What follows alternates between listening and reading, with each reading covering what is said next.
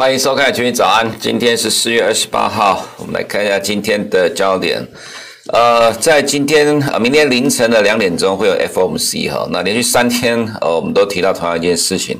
没有办法，因为本周这是最大的事情哈，除了 FOMC 之外，还有今天晚上的拜登演说，都是本周。全球金融市场，呃，美国马首是瞻了哈，那所以全球也会高度的关注 FOMC 跟拜登要讲什么哈。那今明天凌晨的两点钟，FOMC 市场美国现在的预期是维持鸽派的态度，而且不会对。缩减购债指呃提出指引呢、啊，指引就是指方向啊，去暗示未来要怎么做哈，因为毕竟现在才四月第二季而已了哈。那其实虽然说之前有一个 Fed 分行总裁 James Buller 提到说疫苗会是一个方向。不过那只是一个参考啦，哈，原因是因为，呃，他也只他今年并没有投票权啊，所以其实呃，在美国我们也看到，就是说渐渐的对 James Buller 的说法慢慢去 downplay 啊，哈，原因是因为呃，其实对于 Fed 来看，最主要还是呃，现在要维持鸽派的态度，不要太快的，呃，在今年上半年之前有做出任何改变政策动态的呃说法哈，甚至可能。还是一样啊，会维持之前的说法，就是在二零二三年之前不会升息。那要缩减购债的话，我们觉得其实最快就是到明年了哈。其实这维 Fed 维持原来的态度看法。那其实现在美国金融市场最期待就是 Fed 不要讲意外了哈，不要有任何的意外。所以意外是指说市场已经预期，呃，Fed 会维持鸽派的立场，不会有任何新的方向。你这时候就不要再有新的东西丢出来哈。只要新的东西丢出来的话，可能市场就会引发震荡，因为毕竟美国股市已经。涨到历史新高这个位置，如果说你要有意外的话，啊，那市场一定会有这种高度神经紧绷的人，就会觉得是否 Fed 的政策要改变呢？就会可能调降，就会去卖出持股等等，所以，呃，最好的结果就是 Fed 都不要有任何新的立场的更动、变动或者是暗示，啊，这个是市场所欢迎的哈。那么再来是拜登今天晚上美国国会演说哈，民主党进步派要求扩大美国家庭计划。让呃这个计划让呃在国会里面通过了前景渺茫哈，原本这个家庭呃美国家庭计划大概差不多是一兆美元了，但是现在呃民主党进步派里面要求可能要扩增到。呃，一点一点八兆美元，甚至可能更多，超过两兆美元哈。所以说，为什么通过计划，呃，看起来是渺茫的哈？其实进步派是什么啦哈？其实我们之前在呃民主党有关民主党的部分有大概说过，我们再解释一下了哈。就是说，其实民主党它里面三头林立了哈。那就像呃在去年。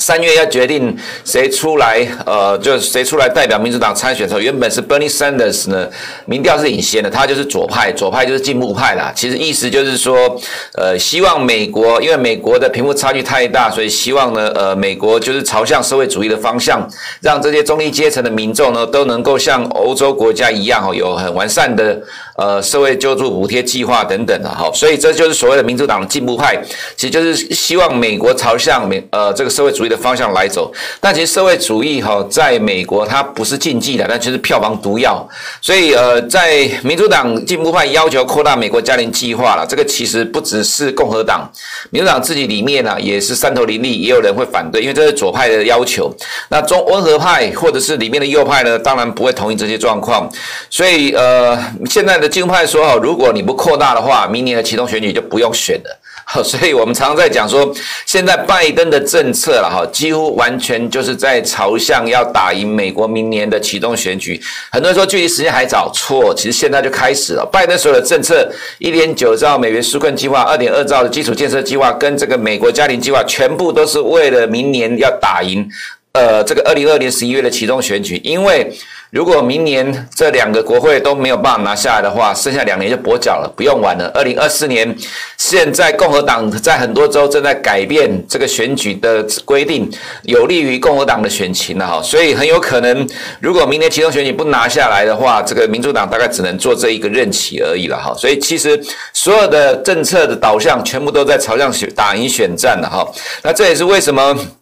其实对美国股市来看呢，哈，其实美国投资人不太那么的担心，说今天晚上拜登还会提到加税的问题，因为加税，呃，第一个共和党不会通过，第二个连民主党自己内部呢，现在也是吵得一团乱。对于这个加税的问题呢，这个税率高的州，呃，民主党的参众议员都在反对。那呃，另外就是呢，在可能其他的州还要求新的补贴，好，所以呃，吵不停的情况之下，其实美国股市对于这个资本利得税的倍增，看起来也也是一样在 downplay 啊，就是淡化的意思。也就是说，其实不会太在意这个加税计划，最主要还是要看这个扩大家庭计划的内容了哈。如果说他真的要搞到一点八兆的话，那其实对于市场。我们也觉得是利多啦，利多是指说，因为基本上它不会、不太可能会过了哈，不太会过的情况之下，呃，连加税也不太可能的哈，所以这个情况呃，可能对美股来讲还是比较正面的哈。再来就是美国四月消费者信心创疫情以来的新高了，这是消费者信心指数大概一百二十九，这个其实呃正常情况啦，因为美国股市在历史新高，当然消费者信心也会是在历史新高哈。另外一个是在呃昨天晚上跟今天凌晨盘后呢，陆陆续续公布了很。多大的公司的财报，那比如说像 AMD 盘后上涨大概三个 percent 多，Microsoft 盘后下跌了两个 percent 多，Alphabet 盘后涨了大概四 percent 多，各有千秋啦。等一下，因为呃时间的关系，我们大家就稍微的看一下哈。那么在今天的盘呃，明天凌晨盘后呢，有 FB 哦，这些是大公司啊，还有 MGM，还有 Apple。重头戏就是 Apple 了哈，这不不只是美国了，台湾也高度关注了哈。那 Apple 的财报呢，呃，会去影响到呃市场对科技股的接下来的看法。不过其实其实没什么意外了哈，下半年本来就是 Apple 的旺季啦。其实这近期的呃，可能明天的财报对于股市来讲，尤其科技股来讲，只是锦上添花而已。那么在呃，就是最后的部分就是 Qualcomm 跟 Amazon 哈。那么再来是寒冷的天气逐渐结束，玉米暂时的震荡哈。昨天晚上哈一度涨停了，但到收盘反而是下。跌哈，那可能市场有些人会觉得说，是因为呃，期交所的就美国期交所呢，对于这个涨跌幅的限制有这个放呃放大的规定呢，不过其实基本面状况还是因为呃跟天气预天气的预报有关了哈，就寒冷的天气即将结束了哈，天气要逐渐变成正常的情况之下，可能会让播种的进度加快哈，所以就造成了玉米从原先的呃涨停到收盘是下跌哈，不过其实跌幅不大了哈，所以其实这我们觉得就是短期的震荡，未来还是有基本面的利多。那么再来就是华融哈，就中国的华融不良资产管理公司最大的这一家哈，昨天。用工商银行的贷款来支付公司债了哈，那这显现出来就是现在的中资银行响应政府号呃中国政府号召，但是却可能会压抑到金融股的股价。其实我们在最近几天都提到，中国金融股的股价走势非常的弱。拖累了 A 五十哈，那其实昨天的盘中，呃，一开盘的时候，其实 A 股是跌下来，因为中国银行、民生银行一度破底，中信银行呃，中信证券也破底哈。虽然到了后面有特定力量把它拉起来，不过其实如果是这样的状况来看的话。呃，这可能会让市场投资人对于中国的银行股哈，其实他们的资产品质会更加的担心。其实中国的银行股呢，本意比平常的长期就是维持偏低，股价净值比也是偏低。最主要原因就是呢，呃，其实投资人担忧是看不见的一大堆的坏账了哈。那现在用工商银行的贷款来支应华融的公司债，其实这更坐实了市场对于中国金融股的疑虑哈。等一下在 A 股部分我们会探讨一下。那么再来就是本周。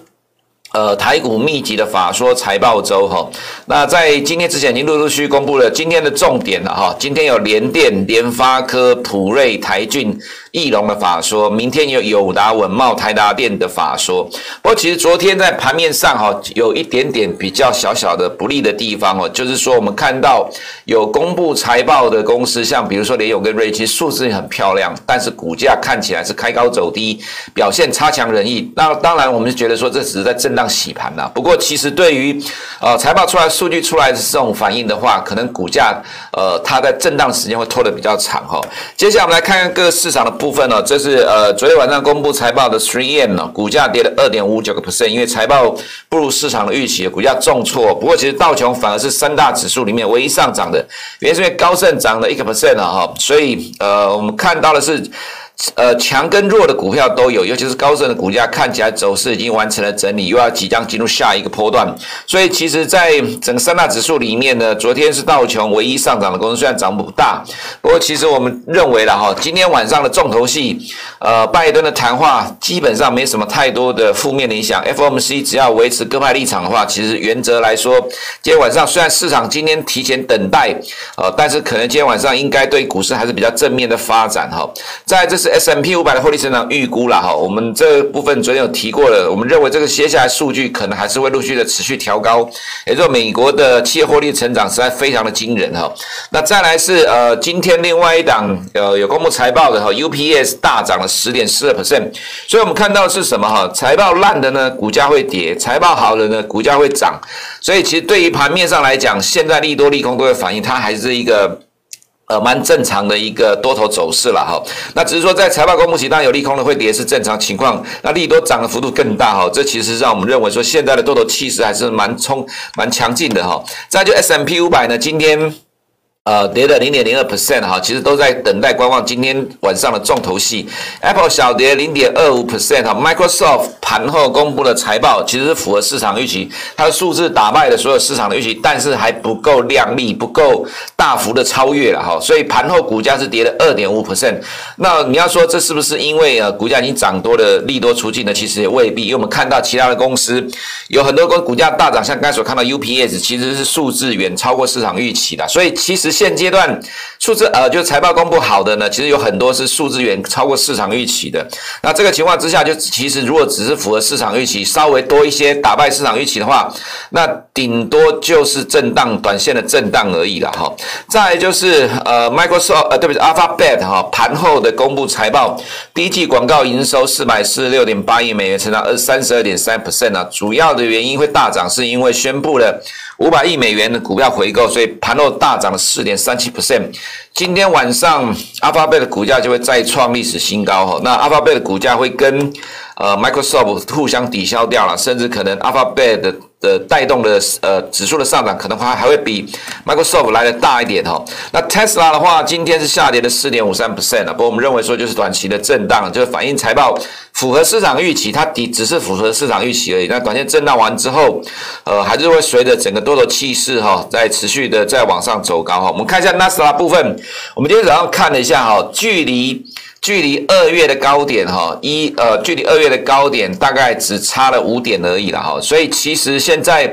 呃，纳斯达走势呢，其实今天盘中一度有接近二月的前高哈，那其实这个波段。照我们的预期了哈，从三月下旬之后就一路往上走，迟早挑战二月高点的位置哈。那么在今天凌晨，距离全高只差一点点，其实没有意外的话，呃，我们会认为说，其实纳斯达走势会持续的往上走，会创波段新高哈，跟上 S M P 五百跟道琼落后的幅度哈。上次今天跌零点七六 percent，不过因为 MD 盘后涨了三点六 percent 了哈，其实。对于今天晚上的费半来看，我们认为还是会有正面的帮助哈。美国时间公债殖利率，如果我们预期的在。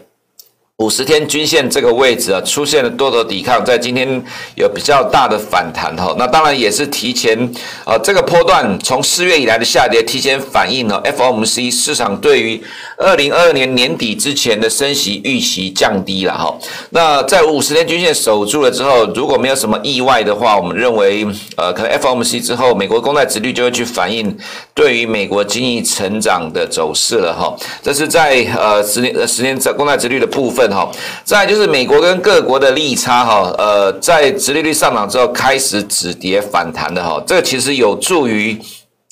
美元在这一波哈。呃，贬值的趋势暂时告一个段落，足底了哈。那需要利差往上扩大的这个幅速度跟幅度再大一些哈，才能够让美元呃逐出短期的底部，再进入下一波的升值的走势哈。那么再来就是看原油的部分，今天涨了一点六六 percent。OPEC Plus 跟 BP 啊指出全球部分的地区需求强劲，另外是 OPEC Plus 决定逐步推进增产的计划，原因是因为他们认为需求强劲了哈。那取消今天会议，下次会议会在六月举行。其实这个跟我们之前所讲的一样，在全球的呃经济复苏的情况之下呢，虽然说呃有些国家像呃印度或者日本疫情的升高哈，它对油价只是短期的影响。那中期来看，在基本面供需不变、维持强势的看法呢，其实带动原油今天涨了一点六六 percent，短期的利空震荡应该告一个段落。黄金小跌啊，因为美债殖利率就上涨了哈，玉米。的部分随着天后转趋正常，让本多本波的多头降温哈，那未来播种进度会加速，所以市场开始有些获利调节的状况了。不过因为呃未来还是会有锋面的会带来降雨哦，所以会持会对播种带来干扰，短线震荡，那后面的基本面利多还是会持续哦，所以就是震荡完之后才会再走下一波，短线涨幅也过大了，所以需要进入技术面的整理了哈。那黄豆在这个情况之下就跌得会比较重，因为毕竟基本面的状况不如玉米来的强势哈。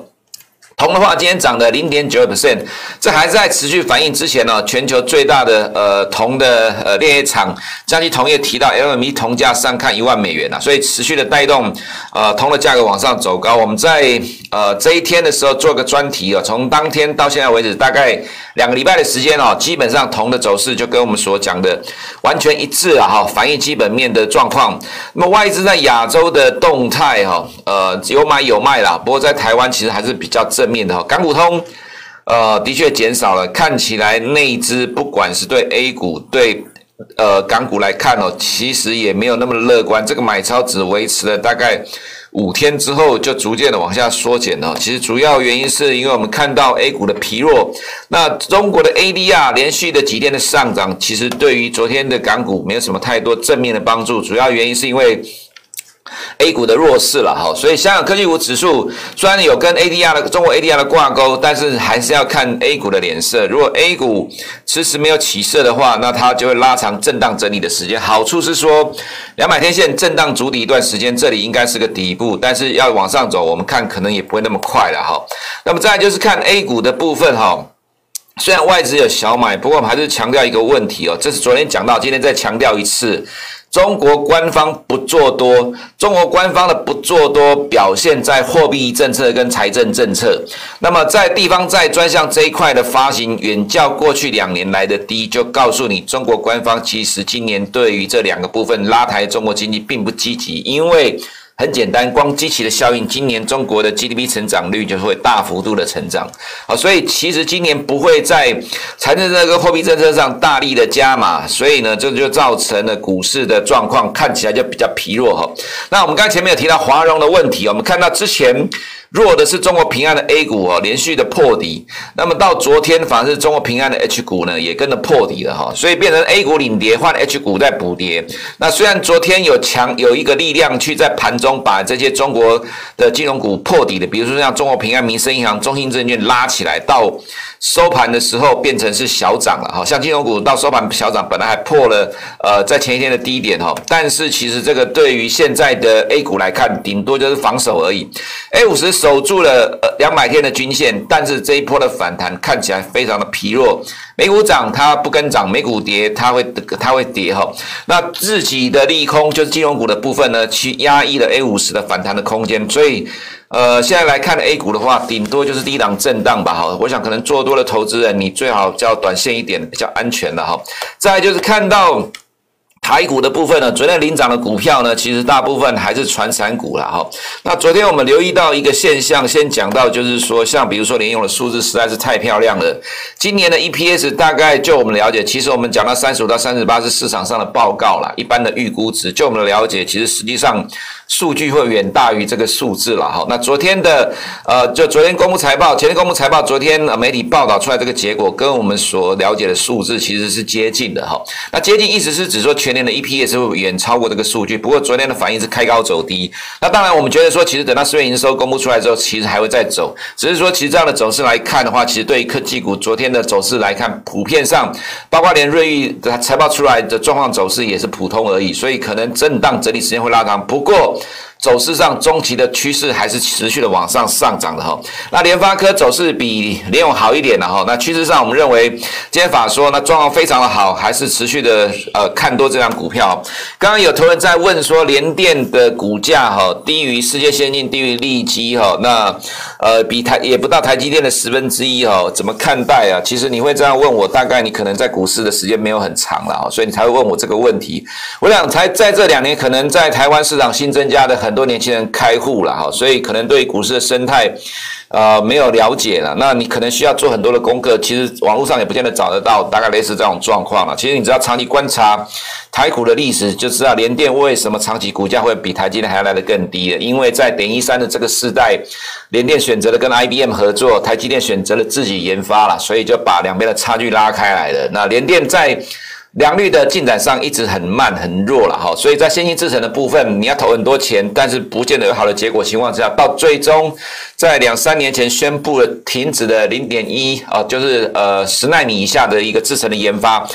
其实对晶圆代工来讲，其实电子业都一样了哈，每一个产业每个环节降价是常态啊，你要知道降价是常态，那降价是常态情况之下。你没有办法在先进制程赚钱，那你在长期你就没有办法去跟台积电竞争，所以要保住自己的命，先活下来再说，所以要停止了先进制程研发。那这种情况之下，就会造成本益比的降低，这是第一个。再来就是说。联电筹码真的非常的乱呐，哈，乱到爆了。其实像利基是新贵的股票，世界先进是 OTC 的股票，但是因为台积电这个大股东持股，所以其实筹码最乱的就是联电。所以你可以看到台积电跟呃这个本呃就美国的 ADR 溢价还有十一个 percent 哈，但是台积电。呃，之前为什么美国的呃股票大涨？除了说目标标目标标调高，台湾的跟着涨之外啊，台湾会跟着大涨，原因是因为溢价拉高到四个 percent，不然其实大部分时间联电的呃 ADR 跟台湾的部分来讲，其实是处于差不多就是平价的状况，甚至有时候会是折价了哈。那只是说，其实就我们的了解，其实我们在之前就提过，代工价格已经超越过台积电的。今天凌晨我们看到一个所谓的独家新闻，说有六家的联电的客户。呃，出资让联电呃就盖晶圆厂了哈。其实就我们了解，早就知道这种状况，只是不方便在媒体上讲，因为毕竟我们不需要去争独家啦。好，只是要说，当媒体有在写的时候，我们就来 comment 一下。就我们的了解，其实台积电或者是联电都一样，有很多的客户在二零二三年。以后到二零二八年这五年的期间，已经拿现金来包产能了哈，所以其实这些公司跟你讲，二零二三年成熟制程才会缺乏。我可以跟各位投资人讲，其实二零二三年之后还是一样紧的哈。这是台湾的。半导体产业的优势啦，只是说股价短线涨多之后，总是会震荡整理。对联电来看，今天法说，呃，没有什么意外的话，股价会震荡。昨天已经先震了哈，那震完之后，我们觉得再看接下来市场会不会调高目标价，基本上我们认为是会的，原因是因为状况应该是蛮不错的。那等到有调高目标价，才会再启动下一波的走势哈。那其他的个股的部分的话呢，呃，我们认为其实面板股的状况还是非常好，虽然外资有买有卖，呃，很短线的操作，不过股价还是持续维持。是往上走的趋势，因为今年可能每一季都会调高价格哈。那航运股今天早上有个新的消息，就是航运的价格运价，就是美西的这一块持续的调涨，这个对航运股来讲是利多了哈。那你会看到为什么昨天这两天会是阳明走势比较强了？除了说它在四月上旬恢复融资之外，另外的东西是哈。阳明的股本比较小，是长荣的一半。那所以如果说看 EPS 的话，今年的呃阳明的 EPS 大概是远超过长荣，但是长荣的股价其实是比阳明还要来得高，大概就是这样的意思。这样听你就了解了。所以为什么在这两天呃换成阳明比较强？投信在昨天买超一点四万张，其实就股价的伦理逻辑来看，其实投信要买超比较多的阳明也合理，因为它 EPS 超过长荣，那股价比长荣还低，自然现在。对投信对法人来讲，阳明就比较有吸引力了哈。中钢我们觉得短线的震荡，但是还是趋势上没有什么太大的改变了哈。加权指数在科技跟金融股、传产共襄盛举的情况之下呢，在前天强势大涨，昨天小涨，我们认为趋势上没有改变了哈。台股还是一个震荡偏多的走势。以上是我们今天群益早上的内容，我们明天见。如果你不想错过最新市场动态，记得开启小铃铛并按下订阅。此外，我们在脸书、YouTube 以及 Podcast 都有丰富的影片内容，千万不要错过。每日全球财经事件深度解说，尽在群益与您分享。